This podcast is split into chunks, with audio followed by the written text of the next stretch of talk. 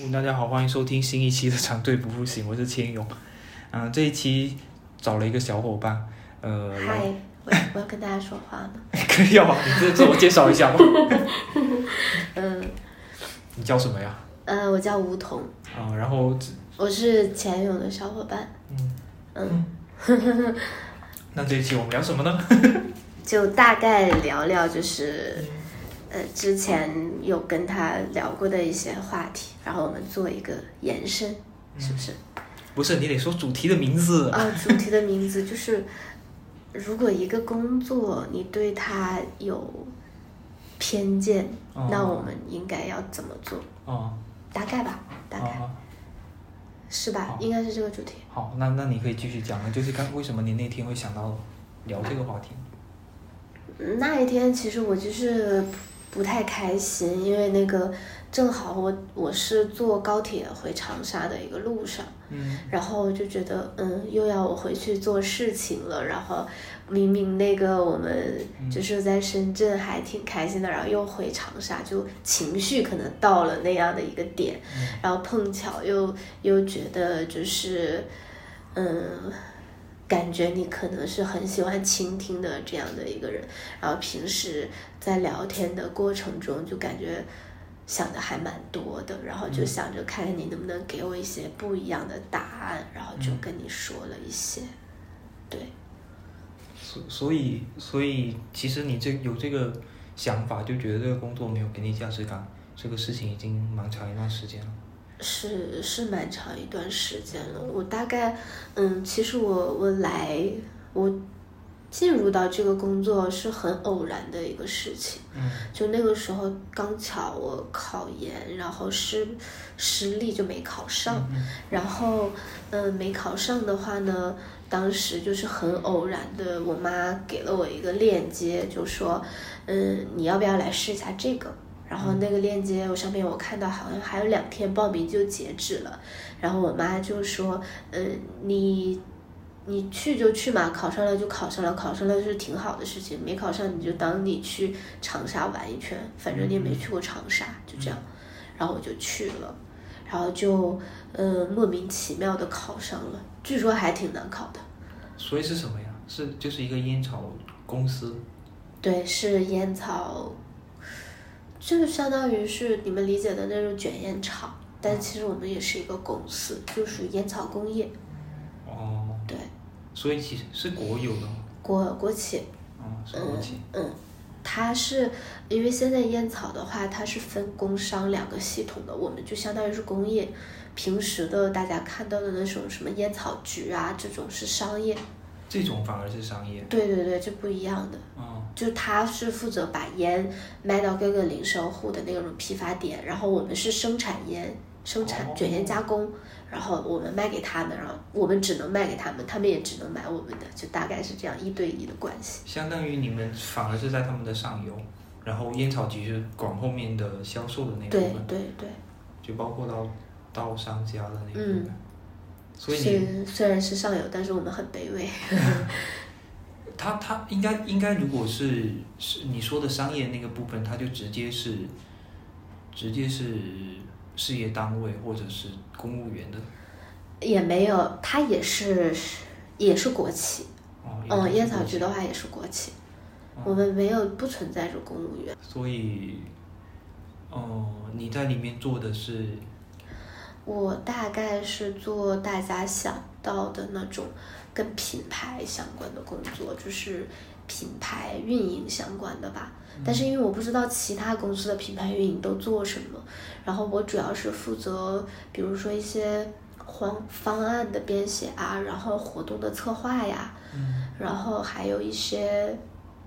就是比如说给那些店去，嗯、送送物料啊，然后送就是做做广告牌啊之类的，就这种活动。其实我我觉得这个对大家来讲还挺神秘的，就是你说你你说做活动，平时做什么样的活动？我们的活动其实之前还蛮多的，然后现在的话，很多你们都看不到。就像我之前有去做直播，嗯嗯，但是我们的受众，因为烟草是不能打广告的，所以我们的受众只能是就是这个产业链里面的人。哦，就是对，如果我直接在公众，我是不可以的。我甚至就是说，比如说其他的店可以去给你发传单，然后你收到了，嗯你作为消费者，然后你去进店购买这样子，但是我们是不允许的，我们只能是说给这个专门从事烟草卷烟销售的这个店去发类似的传单，就告诉他有这样的一个事情。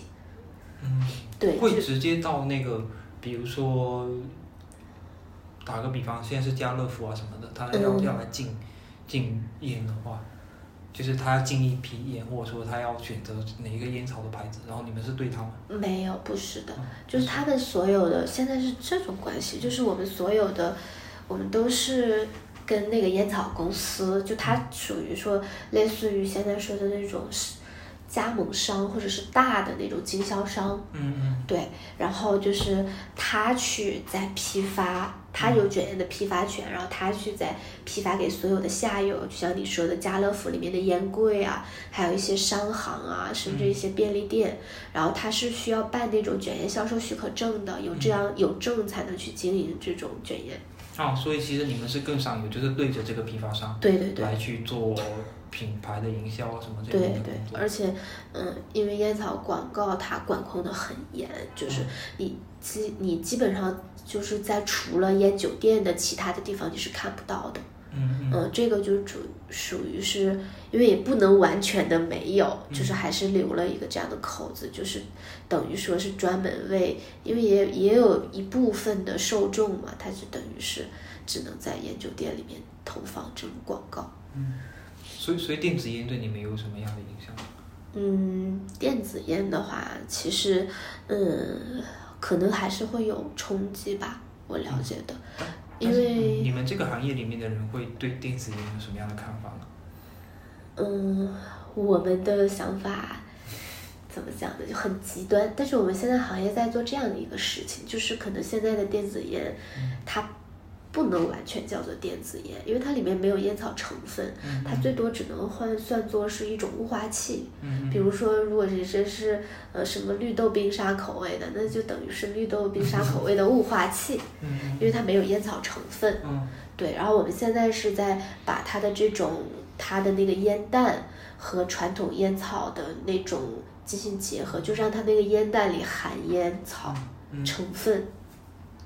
这就它现在有成分了，它就更好的可以进入到国家专卖的体制内，就等于把电子烟收收归到国家的卷烟的那种体制内。因为现在是它完全是两个两个行业了，哦其实就是说叫电子烟，但其实是两个行业。相当于说雾化器这种不归不归烟草那边管，目前是不归的，但是为为了为了要，对为了绕规，所以就要加烟草成分在里面，对。对对对，是大家是在往这方面在做，但具体做到什么程度还不知道。这可以播吗？嗯，也可以吧。好，那就，嗯，然后然后就再具体讲到你的问题吧，就是你会觉得觉得你会觉得这个事这个事情，我我觉得啊，我的问题可能是我就自己的问题，嗯。就是因为我之前不是我有跟你讲过，我的专业是嗯、对外汉语嘛，然后他的这个职业的这个专业，它的最大的一个方向就是教外国人说汉语，做那种嗯。志愿者啊，甚至对外汉语的教师。然后你就会觉得做教育，然后做老师，他是很光明的，然后就是又是那种，就是看起来就是很正能量的一个事情。对，但是，呃，大家做烟草的话，就可能没有那么阳光，甚至就是说，可能本身都会带多多少少有一点点的那种偏见。嗯。我我是这样觉得，然后你就会，嗯、就会对自己产生怀疑，就是明明你做的也是工作，但是就感觉这个工作可能不太见得光的这样的一个感觉，甚至是当时我我产生这样的想法，就是我会产生这样的想法，但其实这个不太见得光，是不是就是自己也没有啊，就是很很多他不理解这个这个行业的人的话，他就会很多人都有这样的偏见，很多人，因为我之前，嗯，我记得最明显的时候是。我有发过一个朋友圈，然后那个时候是因为我们公司出了一个新品，然后很多领导同事都转了这个广告，也不是类似广，不是广告，就是那种图片吧，就是说是有有这么一个东西，然后它上市了这样子，然后嗯，我发了朋友圈之后，就很多之前的同学呀，然后嗯，在底下评论，就是说。什么什么，就是那句什么吸烟有害健康。嗯，翻白眼，立马翻了个白眼，然后。也没有翻白眼，然后当时就是这个对我的感触动还是挺大的。嗯就是我觉得可能，呃，特别是女孩子吧，她可能不太理解这样的事情。嗯。嗯，就会有这种想法。就如果是我本人的话，可能如果我不接触这个行业，可能我也不是很理解。嗯。对。可能可我我从我年纪很小的时候，我也会觉得说，我长大了一定不要做要抽烟的人。对啊，一定一定不做抽烟的，因为觉得很很小的时候受到的教育就是吸烟有害健康，吸烟的人都是什么怎么怎么样的，然后呃还有就是会有那种什么吸烟者的肺啊，然后对对对，甚至还在那个什么呃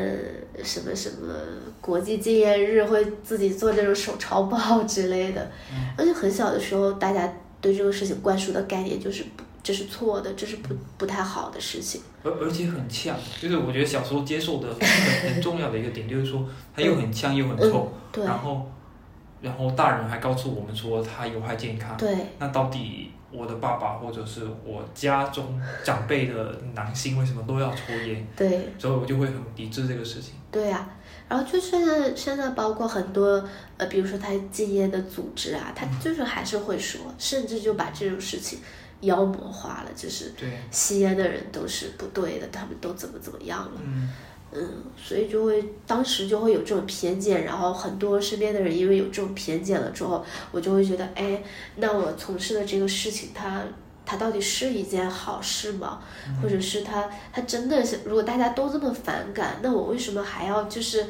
去从事它？对我当时会有这样的感觉，嗯。但是其实我觉得也是有，哦，就可以来到你的专业知识了。如果说它为什么这这么不好，为什么大家都还是说想尝试跟想抽呢？那很多人会有很多人的需求吧。就像这种东西发明和产生的话，它本来也是会满足一部分人的需求的。哎，这里你不是要引用你的书了吗？笔记里面写说，哎。我的笔记写的都明知有害健康，年轻人为什么抽烟？然后后面打了书名号《中国烟消失》。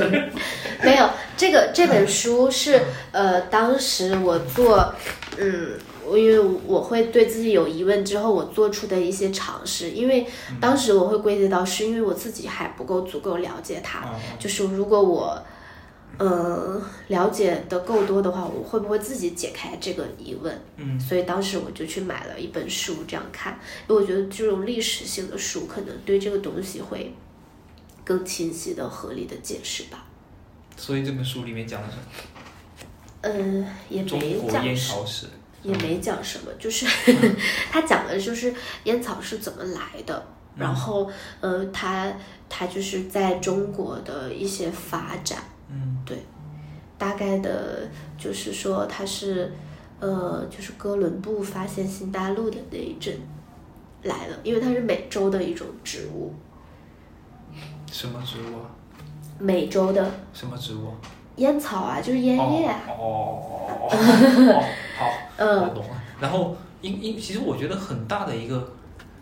一个负面的一个认知，我觉得可能是从。初中的历史开始的，因为初中历史不是讲近代史嘛，嗯，然后当时当时讲鸦片的时候，就会会讲说鸦，就是林则徐做的是禁烟运动，然后我觉得很容易就把那个烟跟这个烟，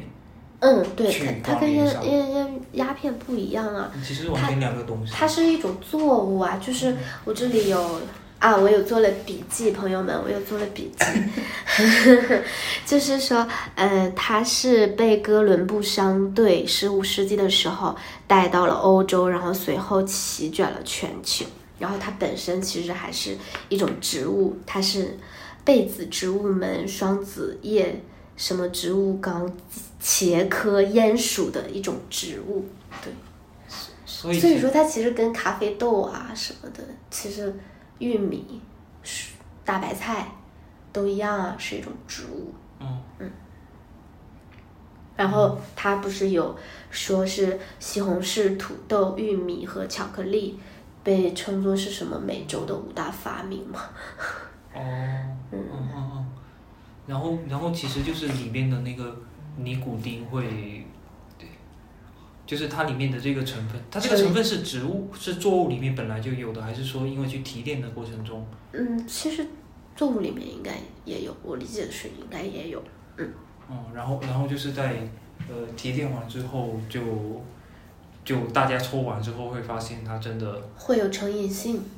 嗯，应该应该也是一开始会觉得那哎那咖啡不是也有成瘾对性？对，但是我我想说的就是就是为什么它可以被流传下来，或者是被被普及化？我觉得应该有很大的一个点就是抽烟的时候确实会释放自己的压力压力，然后会让自己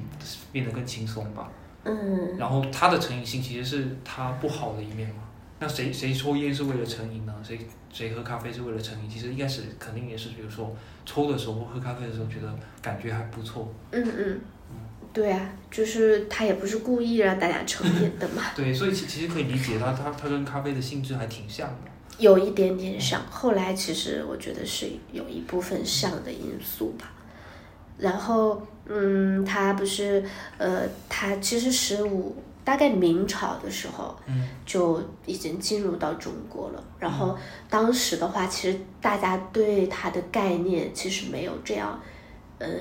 就是现在感觉有一点点妖魔化，就是嗯。也要从客观的看那个问题的时候，其实从明代末期，它已经变成人们生活方式的一种。嗯。对。嗯，然后，嗯，虽然一直也有这种禁烟的运动，但是可能这种，我觉得也不算什么，它毕竟是一直流传下来的一个东西。嗯，嗯，大概，但但我觉得它，嗯，可能我我我觉得可能可以这么理解，就是说咖啡这个东西在近年来，嗯嗯、在国内，呃，相当于是被证明化了，因为喝的人越来越多嘛。对啊，但是实际上，我们小时候也接收过说，呃，喝咖啡会对身体不好这样子的一些有吗？有的，嗯，哦而且喝咖啡喝多了会心律不齐。对呀、啊这什么东西你过量也是会那个的，那酒也会啊，但是他他也没有像烟那样，就是被大家是就是这么深恶痛绝。酒也是啊，酒也会。酒对啊，酒也会，只是因为但酒也是植物啊，对不对其实对？我觉得就是看它的普及程度。嗯，就啊，就是如果它的普及程度很大，然后大家都已经对这个东西，就大部分人对这个东西已经成瘾了，嗯或者是，或者是有一些社会的一个比较顶层的一个阶级，他们认可这个东西，他就会逐渐的被推广出来，然后大家就会给他，呃，就是为他证明。像其实嗯就就就像就像咖啡这个事情一样，咖啡本来是也是不是我们中国这边有的嘛，对然后然后一开始都是大城市的人在喝，嗯。然后后面就逐渐变成说，好像喝咖啡就是显现说出你很忙，你工作压力很大，或者是你工作很认真，嗯，然后你就是那种中产阶级的的的一个饮品，所以大就会把它呃普及化，然后嗯。大家给它证明，就说说这个事情其实影响没那么坏，然后后面确实有了一些科普文章说一天一杯咖啡是没问没问题的。嗯，所以咖啡现在就是被广泛的接受，包括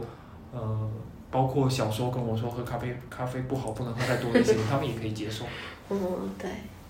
哦，还你刚才说的那个，我觉得也有一个比较好玩的一个例子，就是嗯，市面上有一款烟叫荷花，嗯然后荷花其实是河北的嗯那个一个卷烟厂生产的那种卷烟，嗯然后就是本来它不温不火的，然后就是因为我不知道这能不能播啊，不行你就剪掉。就是之后是习大大上台了之后，然后大家在他之前的新闻报道里找到了他很年轻的时候工作中抽到的荷花，结果这个牌子现在就火遍大江南北，真的就是我们行业内，就是真的是因为名人效应而就是卖的突然很好的一个规格。哦，对，我以前好像也出过。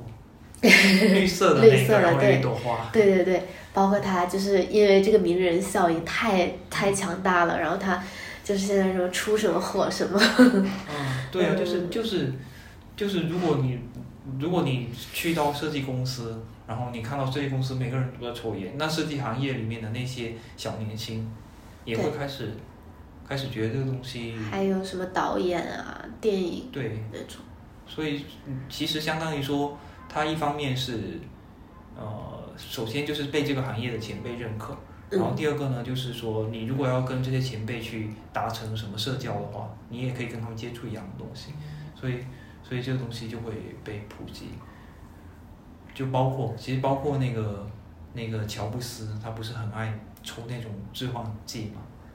就很常爱那种那种致幻的的的轻轻毒品吧。嗯。那其实我觉得，这个事情说出来也会对，哪怕是像我距离他这么遥远的一个小年轻人，会觉得说，哎，那这个事情是不是给他带来很大的灵感这样子？所以说，我觉得这这些东西都是，呃，首先有正正面影响在，才会让让大家给他证明好，那我们回到你工作那个部分。哦，回到工作。对，所以所以你后边还。就是你的内心有有过什么样的一个纠结的的过程呢？当时，嗯，然后我来到，嗯，然后就是我来到深圳嘛，嗯，对，然后我就觉得我可能跟深圳的其他的年轻人不太一样，嗯，对，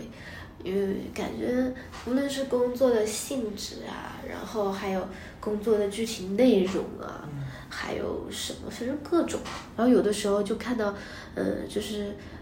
早上就是一起匆匆忙忙上班的一些人，然后还有一些，反正就是我感觉我跟他们不太一样，就感觉我们整个行业都是很封闭的一个状态，因为大家对我们的行业知道的也很少，然后我们行业里的人呢，可能也不怎么爱交流，然后大家就自己嗨，天天。你你说觉得不一样的点在哪里啊？上班路上也会感觉不一样吗？上班路上没有。就是可能具体工作内容吧，但是因为我这是我的第一份工作，然后不出意料的话，也可能是唯一的一份工作，大概吧。嗯，就就是我跟我想象的那种上班不一样，就是谁还没有个幻想什么的呢？就是可能就会觉得像白领啊就应该敲敲电脑，然后就出了一些什么东西，但是我好像就又没有啊。你实际上不需要用电脑吗？也要吧。也没有，也没有，但是就是可能，哎呀，我说不出来，就是也需要用电脑，但是我们做的就是我们有自己的平台，然后自己的邮箱系统，自己的反正所有东西都是我们自己内部的，包括一些内网啊什么的。那不是大厂都这样子吗？就会有自己啊？可是我没去过大厂啊，就。那你现在就是在大厂呀？这是大厂吗？你现在那个应该算是大厂了，已经非常有名的一个厂。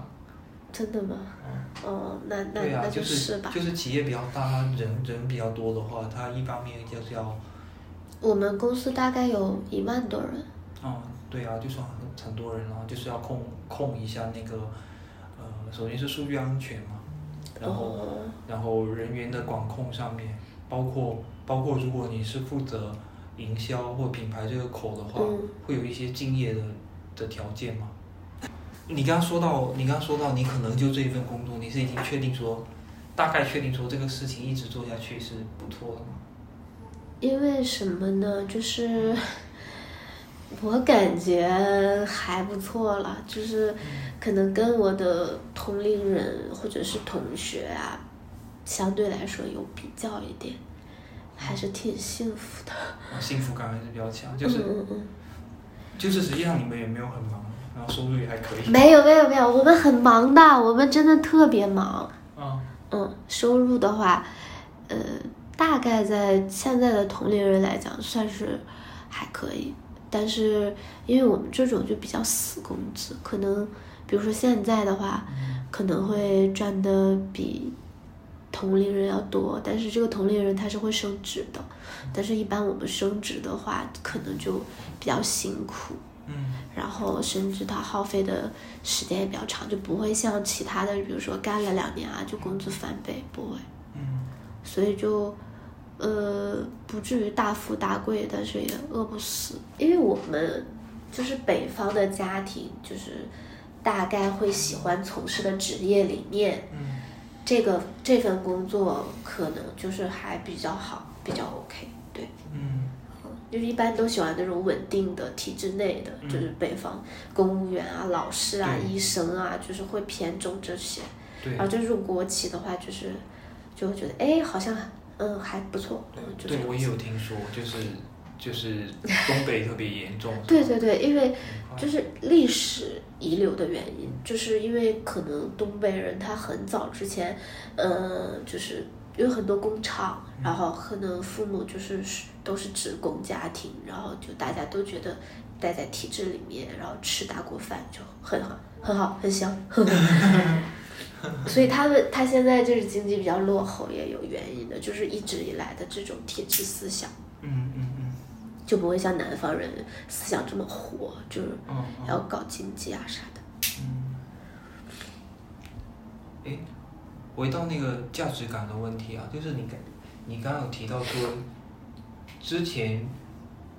之前觉得做教育这个事情啊，嗯呃，或者说做对外汉语的这部分的事情是会看起来比较光鲜一点，然后不是嗯不是光我鲜，就是就是会会感觉这个行业好像干净一点。对，你觉得它好的地方在哪里呢？就是因为你知道，我们大学里他接着培养的就是，我们是带着传播中华文明的使命出去的。嗯对你就会觉得你做的事情好像是在为全人类全在服务，然后它是它是好的，它是向上的，它是积极的，它是发光发热的。嗯然后这个呢，就是可能大家有偏见，然后或者是怎样。嗯。那如果是一如果是有两个岗位，一个是做一个对外的大使，就大使馆里面的人，嗯嗯，然后一个是普通的一个学校的老师，你觉得价值感上面会有差吗？没有差，就是对外汉语都是对外汉语的方向嘛，嗯。就是我觉得没有差。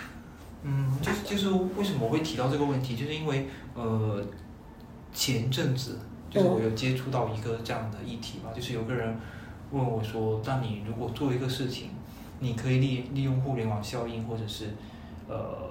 一些比较普可以普及化的东西去影响到非常非常多的人，嗯呃，你为什么不去这么做呢？而觉得说做老师这个事情好像也可以，因为做老师你可能就是一届只能影响到几十个人，然后真正受你影响的学生可能也就只有个位数。嗯但是如果你是做一个像在线教育这样的东西，可能你你一你的一堂课可以有十万家人在看，然后就是可以影响到非常多的人。然后他就会问我说：“那现在既然你已经是互联网行业里面的人，为什么不利用这个优势去做互联网教育这个事情？”但是这个问题我想了很久，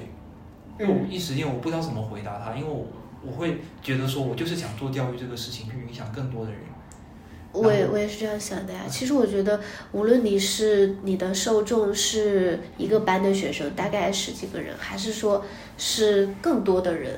其实我觉得它的本质是一样的。嗯对，因为它都是在，呃，你你上一节课也好，还是你做直播的公开课也好，你的本质只是想把那些知识，甚至是文化的东西，你去传播出去。嗯传播这个过程就是意义。为什么一定要分我对了多少人传播呢？对不对？嗯嗯，对，就是当时他他给给我抛的这个问题啊，他说既然你的，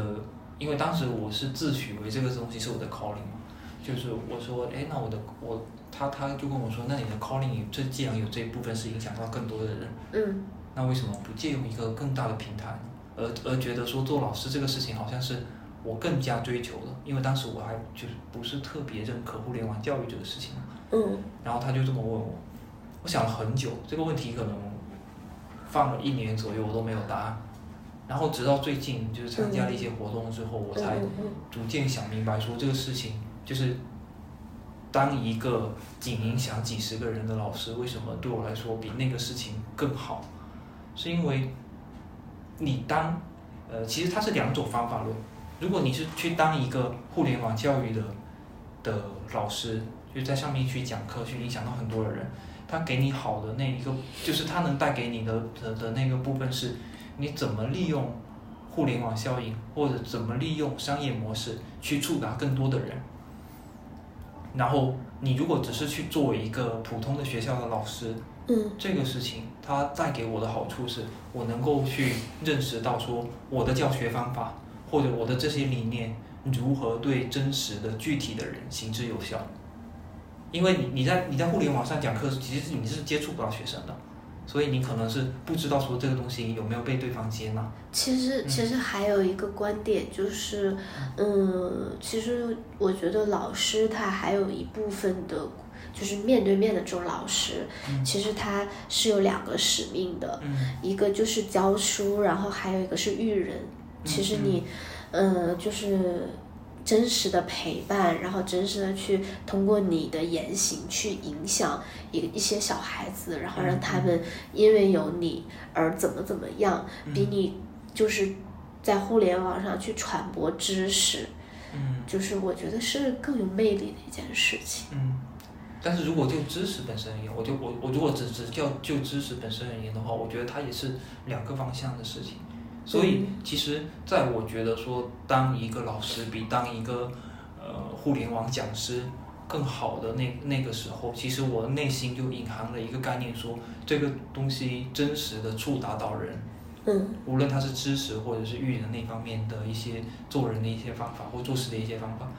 真实的触达到这个人，然后我感受他感受到这个东西真实有效，呃的这个过程对我来讲，我个人会更受用一点，就是带给我的价值感会比对我讲的跟这个课十万加，对对对。我会更有价值感。其实十万加，我觉得你做到最后就其实就是数字，嗯你不会真实的对它产生喜悦，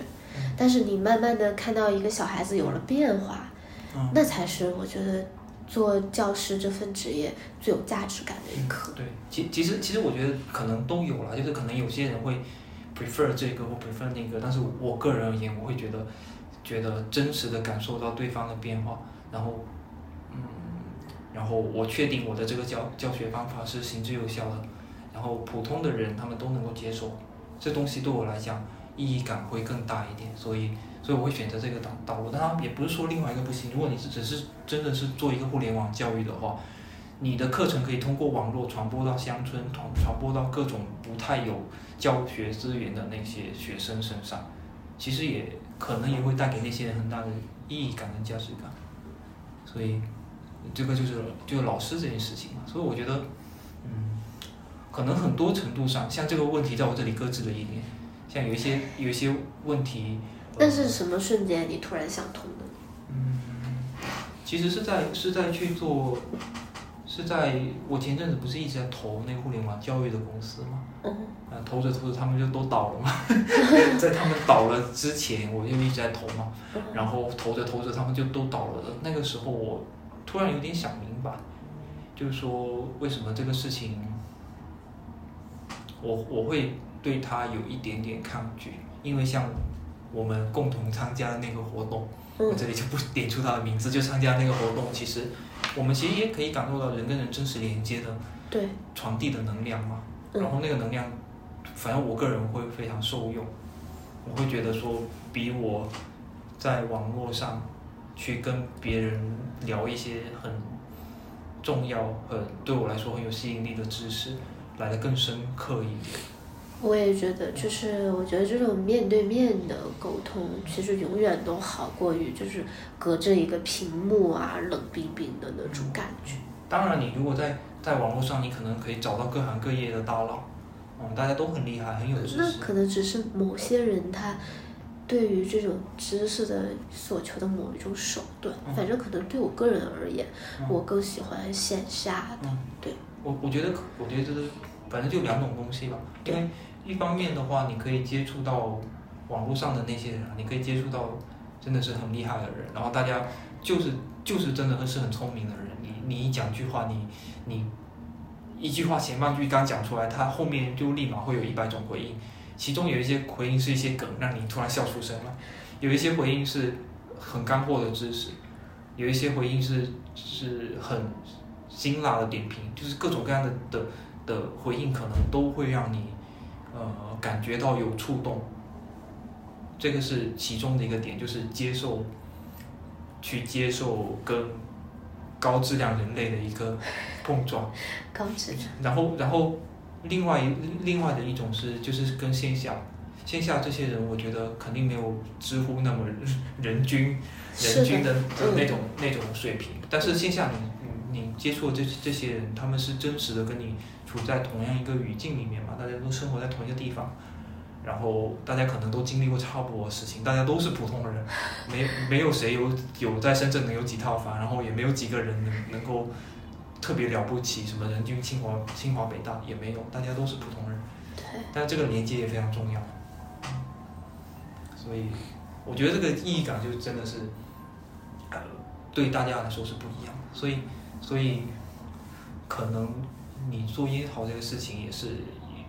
一段时间之后会。更加的觉得也还可以。没有，我现在其实就觉得还可以，不知道为什么啊？就是因为之前我们参加的那个活动，就是有那种演讲的环节嘛，然后我就通过这个事情，其实今天的这个提纲你也看到了，我就又又梳理了一遍。然后其实他，呃，我在对这个职业产生怀疑的时候，其实我也是。在对我自己的一个探寻吧，然后包括其实除了读这本《中国烟草史》的书之外，我还做了其他的一些事情，包括我中间有一个阶段，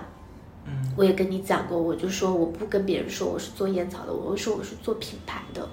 因为我真的觉得其实，嗯，我在营营销的这个概念其实也是这个品牌，那可能品牌是一个。嗯，我不知道怎么说，因为我也不是专门学营销的，但是我觉得它可能会是一个陪伴人很久的一个东西。如果你真的把它这个品牌做成功了之后，嗯，那，嗯，那如果我们要非要把它赋予价值、赋予意义的话，那我不如再说我是在做这个品牌。嗯，所以所以中间我会经历过就是这样的一个一段事情，就是而且因为刚好的岗位也是品牌经理，所以就。嗯，就就会跟人家讲我是做品牌的，对，嗯，而且就是你把一样东西品牌化了之后，就真的会感觉会有一点不一样吧。就是可能菜刀都是菜刀，但是什么张小泉的菜刀，你就会觉得哦，他原来是菜刀里的好菜刀，就是这种感觉。所以，所以现在如果是有人问到你，你可以直接跟人家说，我就是做。烟草的品牌，这个事情对你来说有难度吗？嗯，现在来说，其实我觉得好多了。一方面来讲呢，就是入这个行比较深了嘛，就是其实很多事情倒也不是我想的那种非黑即白的。你真的就是说，如果说你说做对外汉语，那它就是完全光明吗？就是百分之百光明吗？其实也不是，可能接触到这个行业的人也会知道它的这些阴暗面，是我们。这部分人不知道的，嗯嗯，那你说，如果说做烟草，它也是百分之百的不对的吗？那也没有啊，它也是满足了，甚至说人口很大一部分人口的需要，嗯嗯，对，因为中国的烟民大概也有三点五亿吧，嗯，那那这个这个东西，既然它是存在的，我就觉得也有它合理。的部分，就是它也是被赋予了这种合理化的含义，嗯，就是它真的也是为了满足某一部分人的需求吧，嗯，简单讲一下哪一部分的需求？这是烟民的需求，其实也不仅仅是烟民的需求，因为中国的话，其实，嗯，还有大概有一千一千多万，就或者是。呃，四百万的家庭是依靠烟草、依靠这个产业链来生活的。这个上下游其实不仅只有我们卖烟的，然后其实你看，烟农啊，他种烟，对不对？然后像我们就就不要说了，然后还有一些，比如说生产那种，呃，你看就是生产这种和和皮的呀，对不对？他或者是生产这里面的就是呃烟嘴的这种做烟用丝树的人，呃，然后包括下游一点点的，嗯，做卷烟的零售店，甚至有的一家人就是烟行，他就是靠卖烟去完成他这个生生存的，就我觉得这个东西对这部分人来讲也是意义啊，也是他们赖以生存的一种手段，嗯。哎，我我觉得你是从供应的角度来的的角度来解释这个事情。那如果从需求的角度呢？从需求的角度，就比如说，比如说，我觉得，呃，因为我自己也是个烟民嘛，嗯嗯，然后我觉得它确实有呃社交的属性。对，这个这个属性是大家没办法回避的，特别是在男孩子中间，可能就是，呃，第。被人递过来的，对对，这种递烟的，确实是会可以在呃男孩子的社交群体里打开通道的一种很有效的方式。嗯嗯。嗯，然后就是就是我觉得我觉得很好的一个点就是，比如说你刚进到一家公司，嗯，然后你去抽烟室或者去楼道里接触那一批抽烟的人。嗯嗯，基本上是很快第一波第一波熟起来的人，因为大家抽烟的时候都会吐槽公司里的各种事情。这个这个 我倒不知道。就是 就是，我觉得我觉得，反正在社交社交属性上面，它确实是呃有帮助的啊。就是我觉得有一部分人有这样的需求，但是我的需求可能呃就不完全在这儿。就是对我来讲，还还有一部分就是就是可能是可以有提神的那个部分。就他这个提神，哦，我我我觉得他，我不知道他是不是真的提神啊，但是但是有时候，比如说自己真的很困，然后就是有是真的提神，是真的有提神的时候，对，对，就是我会就像下午我在这里学习的时候特别困嘛，我就去那边抽了个烟，就也是像一个小的休息这样。嗯，而且好像之前其实，在呃民国之前，它还有一部分的药用价值。对，就是不是说我们现在的卷烟，就是烟草那个烟叶儿本身它有药用价值，嗯呃，而且还有那种其实因为这个不让传播啊，但是我就可以给你讲一下，就是吸烟的人可能得新冠的概率真的会低。哦哦，好像我有听过。是吧？嗯。嗯。就可能我也不知道，反正病毒好像很少。包括当时非典的时候也会有这样的言论，但是因为国家的主流环境可能不太允许这样的声音出现，然后就呃散传播了一阵之后就被嗯嗯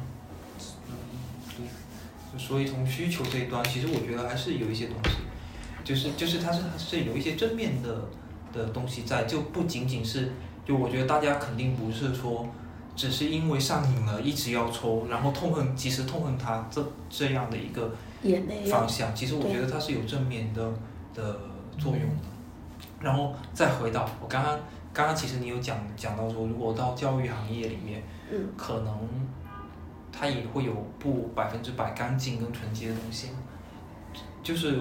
我其实我有个朋友，他就是在做在线教育这方面的，嗯，他也跟我讲嘛，他说他说他觉得他们现在做的这个事情。他也不太有意义感，他也觉得自己在做坏事。真的吗？为什么会做在线教育也会坏事？他会觉得说，因为其实是这国家现在这不是全面在在不让教培嘛，不让课外的教培。嗯嗯嗯。其实这这个教培的这部分，是因为现在真的是太内卷了，就导致到说有一点点贩卖焦虑的那个角度。他其实也是做品牌，就有一点点到贩卖焦虑的的程度，就是让所有的。小朋友的家长都觉得说，一定要给小朋友报很多的班，小朋友才能跟得上别人。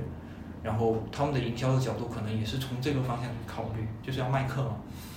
然后课卖的多了，就导致到其实传播的知识是不是真实，对这些小朋友帮助其实不一定。但是导致到整个大环境，就所有的小朋友都很辛苦，然后接收到的知识到底有多少，或者说，或者说会不会导致到本来在课堂上就可以学到的知识？这些老师都放到课后的教培来教了，就让课堂的效率也会变低，就可能也会有这些东西存在。嗯。然后一方面又让家长都变得非常的焦虑，所以他也会觉得他做这个事情是没有什么价值、没有什么意义的。所以我觉得这个确实可能就是各个行业、各行各业都会有哦这样的一些想法。对。然后看看还有什么要说，你还有什么要说的吗？哎哎哦，对，我还有一个问题，如果如果说你在做这个事情的过程中，你觉得它没有意义感、没有价值感，你没有价值认同的话，你会做什么？什么？就是我会做什么？因为我我我可以从你刚刚的聊天中知道你的一个角度，就是你去读烟草 是，读相关的一些东西。对，我会读相关的东西。其实我觉得可能是自己从自己的角度去合理化它。对我我是会这样子的，就是我我做事情的话，就是呃，只要我觉得这个事情是对的，是，就是我我会愿意为这个事做很多事。但如果我自己都觉得不对，然后我还在做的时候，那个时候的人就会很迷茫。对，所以就是之前。当我认识，我觉得他没那么对的时候，其实我确实是有过一段迷茫的期的。然后那中途就，中国烟草史就，对，但但他解决了一部分的问题，对。然后还有一部分呢，就是那段时间我就疯狂的参加培训，对。然后因为有一个概念就是内训师，就是我不知道你就是企业内部的培训师，然后我会觉得，哎，做。呃，做培训、做讲师，其实是我比较擅长的一部分。那，那我如果是说，既然这个行业它长期存在，那我为什么不把我自己的一些经验、正确的经验就内化出来，然后变成课，用我熟悉的、用我喜欢的方式去把它带给其他的人？嗯嗯。就是最起码是我们行业内部的人。嗯。就是我想，我在想，就是就这样子的话，其实我也。没危害到谁，然后还是我喜欢的一种实现方式，嗯，然后这也是我做的一个，就是怎么讲呢？就是积极探寻的一种方式吧。就是相当于说，也其实也是同一份工作，只是转移一个工作重点。对对对，我就会想着去带带新人这样子，嗯。而且因为，呃，其他的行业对我们对我们行业来讲，就是都特别不一样。烟草行业的内训师，就是他还是比较有，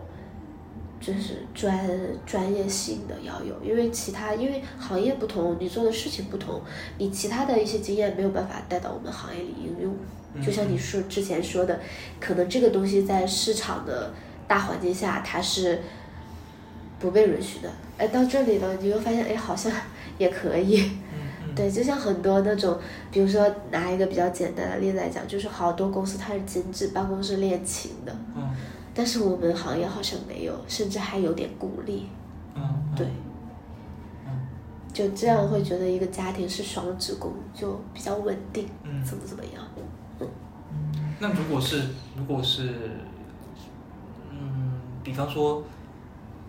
就假设现在听众里面有一部分人，他们是可能毕业也没有多久，然后也没有办法转移自己的工作重心，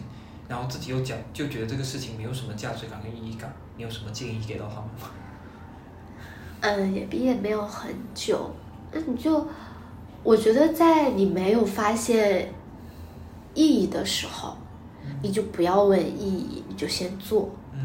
因为可能，如果是你毕业没有很久，你可能都不理解这个事情，然后你就片面的觉得它没有意义。嗯，其实就是对它了解了越深之后，可能反倒还会发现一些意义。但如果你是真的做了很久，都很了解了，还觉得没有意义，那你为什么要做呢？对不对？就是我刚刚开始觉得的是没意义的时候，可能我觉得个人还是不是很了解。了解了之后呢，也会发现合理化的成分，然后也会发现有意义的部分。嗯，那你就像可能我做的努力也是为了部分，因为它毕竟还有从事以这个为生的人，那你为他们带去价值，也是你的价值嘛。嗯嗯，我觉得这个讲的还挺好。然后金句记下来，听众朋友们 记下来了吗？然后我觉得还有还有一个部分吧，就是就是去理解这个东西的。商业化的价值，我觉得也挺好的，因为它其实是一个特别大的一个市场规模，就是嗯烟草这个事情是一个特别大的市场规模。那既然它都已经这样子存在了，而且有这么强烈的需求，其实说说明说这个东西在商业上，我们就且不说它对人的健康或者说什么有没有什么正面的或负负面的影响。那你说喝喝可口可乐，它有正面的影响吗？我觉得也没有。那那那，但是它有这个商业价值，我觉得就进入到这个商业的场子去玩商业的游戏就好了。这个商业的的游戏可能会给你带来正面的一些意义感，就赚大钱，然后帮助大家赚大钱，不好吗？不香吗？对，嗯，好，哦对，然后还有一个点就是，呃，其实我们现在也在做，因为怎么讲呢？你如果说烟草是烟草，那中国烟草是中国烟草，嗯它不一样。对，它跟其他的国家的烟草体系就不一样，因为全世界可能只有中国的是专卖制。其他的就是市市场经济那种市场，对对对，然后其实国产的，因为好像听说啊，到多少多少年之后，就是中国完全的打开了国门之后，就现在因为是呃会有对中国烟草是保护的态度，因为你在市面上看可能很少卖外烟，嗯嗯，对，然后嗯，就是我们也有一个使命，就是因为你你你往深了理解啊，它还甚至还算是民族工业，就是跟什么海尔啊、华为啊，其实本质上是哦一样的。就是就国内现在的的这个制度是有在保护国产，对对对是是这样的，因为它要稳定，就是国内的税收，它对于税收真的是还蛮影响的，嗯就是可能大概每年的话，军费基本上都是烟草嘛，因为大概会呃一点二八万亿每年，对一点二八万亿，嗯的税收，对税收这是去年去年的这个数据。嗯是烟草带给他的，因为呃，其实我们你说老实说，我们单位很有钱，但是也也没有，就是我们卖了那么多烟之后，大概要交百分之八十多，要上交给国家的，百分之八十多的税。很很高很高。那你们的工资是是不是其实也是国家的，算因为国有对对，这个我我不知道啊，我没办法给你明确的答复。嗯嗯。就是很大一部分赚来的利益是要上税的，对。嗯，所以你可能觉得说抽烟影响身体，但殊不知楼下的楼下的运动运动设施其实也是靠烟草的税收建起来的。呃，其实深深圳还好一点，就是像云南啊，然后广西啊、湖南啊，就是这种传统的靠烟草的省份是很高很高的，就是烟草在他们当地人的心中是很很高很高的位置。嗯，就是我有记得，就是因为我们家，呃，我们家生活的那个城市有嗯有一所烟厂，然后就是谁在烟厂工作，当时就觉得哦，好了不起，就是这样的感觉。嗯然后每一年的正月十五，我们都要放烟草，呃，不是放放烟火，嗯，呃，什么呀？放放那种烟花嘛。嗯那就是每一年都是那家烟厂出钱给全市人民放烟花。嗯嗯，对，然后大家就觉得还还挺浪漫的。虽然有钱，但是就是他愿意去出这份钱，就还挺浪漫的嘛。嗯我有一个稍微犀利一点的问题啊，嗯就是其实你之前也提到说，你你提到一个正面的例子，说机场，呃，就是现在很多机场会去做那种专门的吸烟室，嗯啊、然后你觉得是一个比较正面的事情，就是把，呃，就是就是不要让太多人抽二手烟这个事情嘛。嗯然后，那他会不会实际上像你刚刚说的，那你们行业很内部的人很多都是在自嗨嘛？嗯他会不会跟这个概念其实是矛盾的呢？就是他他要把这个这部分人隔绝隔绝起来，互相影响，实际上好像是在保护其他人。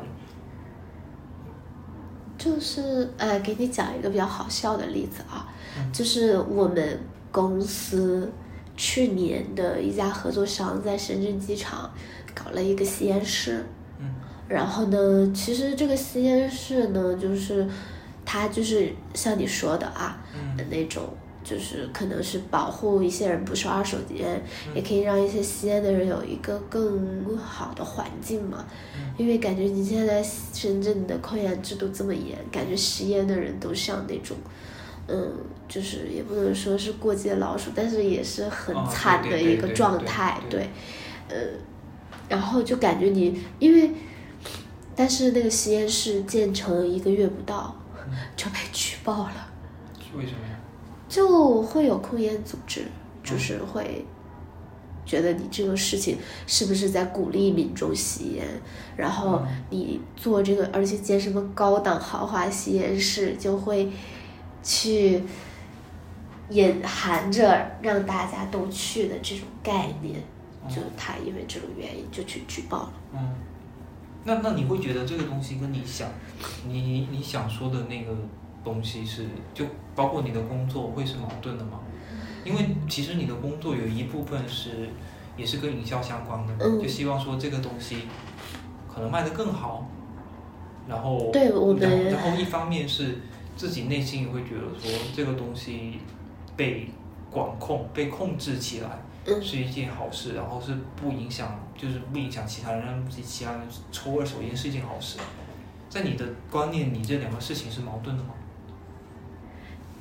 其实我觉得有一点点矛盾。嗯嗯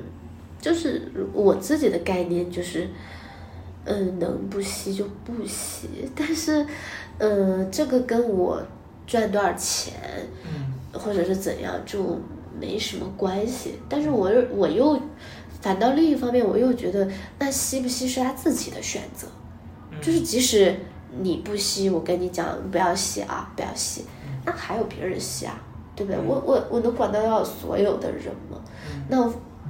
因为这样的一个原因，我们反倒就不如就大家各自安好。你不吸的你就就这样，然后我们给吸的一个人一个空间，嗯就是这很多都是个人选择的问题，从来没有谁就说你必须吸啊，没有啊，你小时候接受的教育也不是这样的呀，嗯。对，嗯，我我觉得，我觉得，那如果你如果你，就就是其实我觉得你在这方面有一点点矛盾，嗯。是吧？是我我也觉得，得我有矛盾，所以你有办法去合理化这个事情吗？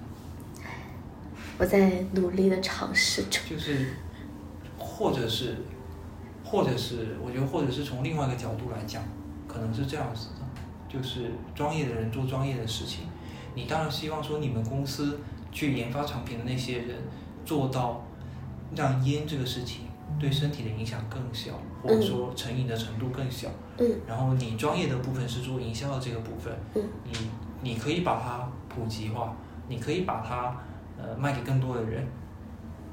然后具体是他们研发了更好的产品之后，你再把它卖给更多的人，还是说你先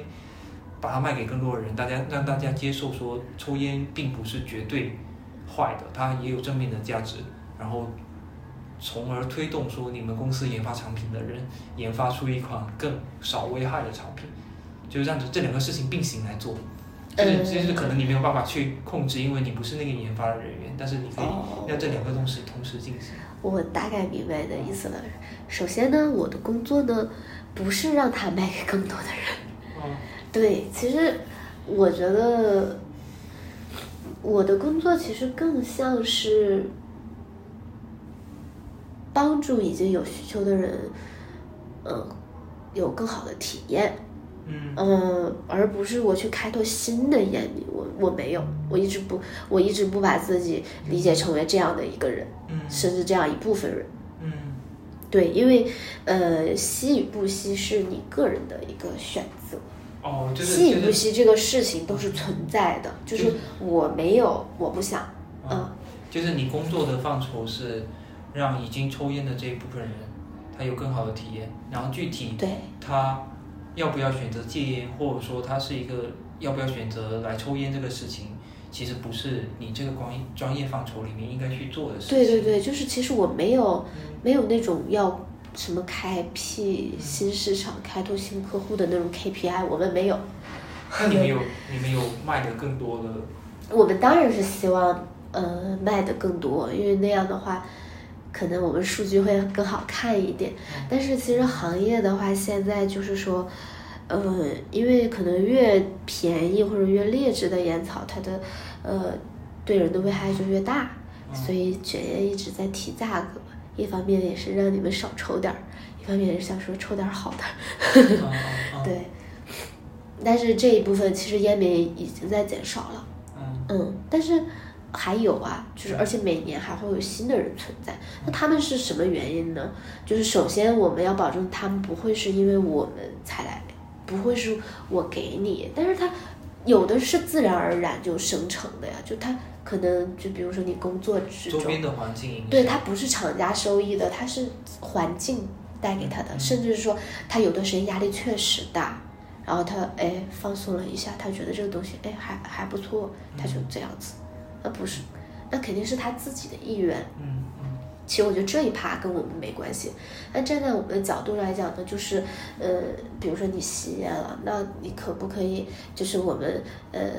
通过一些活动啊，让你在这个抽烟的这样的一件事情上有更好的体验感，甚至就是会更好的。感觉到自己被尊重，而不是就是，呃，就是变得就是就是你偷偷摸摸的啊这种感觉，就是我是这样理解。嗯嗯。至于研发新产品呢，我觉得呃一直都在致不断致力于降焦，然后降低危害，甚至好多嗯降焦已经降到就是很多原来的那种老烟民就觉得这个烟不够味了。嗯，对。其实，其实包括电子烟这个事情也是这样子，因为像我如果回老家的话，就会有有一个烟草局的叔叔，老是跟我说烟电子烟真的很不好，然后我还专门去查了论文跟数据，嗯，就发现说其实电电子烟，就是大家都都会在说嘛，就是很多人就是说电子烟里面是没有。焦油的，然后这方面可能是比卷烟更好，然后就会这时候就会有人出来说，那你一直鼓吹说电子烟的危害危害更少一点，也会带来一些新的烟民，就是初中生、小学生觉得想尝试，是的，是的。但实际上数据就是没有，就数据上就是就是因为电子烟危害少而去抽的新烟民，其实占比并不多。嗯，对。所以，所以其实其实。但其实，如果电子烟里虽然没有焦油啊，但是它也会有其他的有害物质。对，它它不是完全无害的，但是但是我觉得也不需要说，就网民也不需要说凭着臆想就觉得说我现在说了这个事情，然后就害到了新的年轻人，新的年轻人也都是有脑子的呀。是的，是的，他们会自己去选择。对，就是你刚才说的这个概念也也是，其实。也致力于传统的烟草，就是人也是有脑子的。你凭什么觉得我们这样做了，或者我们生产这东西，它就一定要被那个呢？对不对？对对对。嗯。嗯。好呀。就是，就是，反正就是这样子。那你还有还我们还有其他要说的吗？还有其他要说的吗？我也不知道，你你还有其他想问我的话题吗？我我这里好像没有什么其他的问题。呃，然后就是那个，哎，所以我想问你，就是你会觉得，呃，一些吸烟室啊，就是共享的吸烟室，甚至是一些吸烟点，是会对你们平时生活，就是。有影响到吗？还是就觉得还是？你是说对于一个普通人，还是对一个抽烟的人？对一个抽烟的人。我我是觉得，其实很多时候，比方说我们在加油站，或者在一些不能抽烟、不能有火的这样的场所，嗯，那你就禁烟，我觉得没有关系。嗯。然后我会比较希望说，烟这个事情，嗯，烟这个事情变得。嗯，对其他人的危害更少一点。就二手烟，包括它的呛味、它的臭味，对其他人的影响更少一点。这样子的话，我就可以做到说，我无论去什么餐厅，也我抽不会危害烟到别人，对我？我抽烟，它就只是那个烟雾而已，那个烟雾就是就像就像舞台上的那个烟雾一样，嗯它甚至还有一点好看。然后然后那这个是如果是这样的话，这个事情就可以变得非常的稀松平常，就像你平时在那里喝可乐一样，也没有人会跟你说，哎呀，喝了可乐之后喝太多，里面那个那个什么碳水化合物会对你的身体不好。那我就可以自然的在很多场合去抽烟，我就不用很拘谨的在一个，嗯嗯嗯比方说我也去过几几场的抽烟室，嗯里面密密麻麻都是人，密密麻麻都是烟，然后就整体的环境会非常的呛，就是你可以看到这个，就就就跟就跟我们所在这个现在这个空间一样，就这么大的一个房间，然后中间一半以上都是烟，然后就是就是很呛那个那个房间。哎，你有去过长沙机场的吸烟室吗？没有，我当时去的好像是哦成都的，好像是我忘了是是哪个。嗯，因为我我们有这种吸烟室的项目，然后都会在他的那个房间里面装什么新风啊啊，，对对对，对是是有一些会有新风系统，但是如果你是一个非常小的空间，然后密集了那么多人，我觉得怎么样的新风都不够有用，而且那个新风系统它有时候真的会像抽油烟机一样轰轰轰的响，所以导致到你的体验就是很差呀，很差。你，你就不希望说自己在在厨房抽烟的那种感觉。哦，所以你你就希望说，哎，我这个事情，我对其他人没有影响，我就是可以光明正大地在大街上抽。哦然后其他人如果不受影响的话，其实也没有什么东西好诟病我的。然后这个事情就跟我喝可乐一样，就跟我喝咖啡一样，是我个人的选择，我一定要去喝三杯三杯咖啡。也是希望他这种行为被合理化的，就是会被就是这个东西，我也不是说合理化，就是会被不要那么过分的去重重视，或者是过分的去针对他。对呀、对呀、就是就是就是你就是一个很正常的人，你抽烟，你如果说，当然就是要基于说二手烟不影响别人的那个层面，就是嗯那就没所谓啊，你就在工位上抽，也对别人没有造成什么影响。就像我现在抽电子烟，就为什么很多很多人会选择接触电子烟或者去抽电子烟，就是因为它二手烟对别人的影响很小，哦，然后然后它的味道又不臭，嗯。所以你去餐厅啊什么的，偶尔抽一两口，你也不会有负罪感，哦，哦，这样，但是很多时候就是那个环境下，大家觉得说你在抽烟，这个二手烟会影响到别人，甚至是有小孩子在的场所，就嗯就是余力你你抽个烟，你都会觉得想要抽自己张嘴巴，所以你就不能抽，嗯，会会有这样的情况存在，所以就导致，其实我觉得这个也是客观存在，就没办法，没有办法去逆转这个那个场景。但是我当然更希望是这个东西，它可以降低对别人的影响。对我个人的影响，我当然我既然已经选择抽了，我肯定是不是那么在意。嗯那对别人没有影响的话，那我去到哪里我都很会很 free 嘛，就无所谓。这个我觉得体验上会大大加成，而且做这个事情，尤其你像现在大城市，大家又不是你的父母，谁没事管你的健康？你就抽着就不要影响别人就好了，对吧？嗯，对对对，那我们就先可以啊可以啊好，拜拜。拜拜。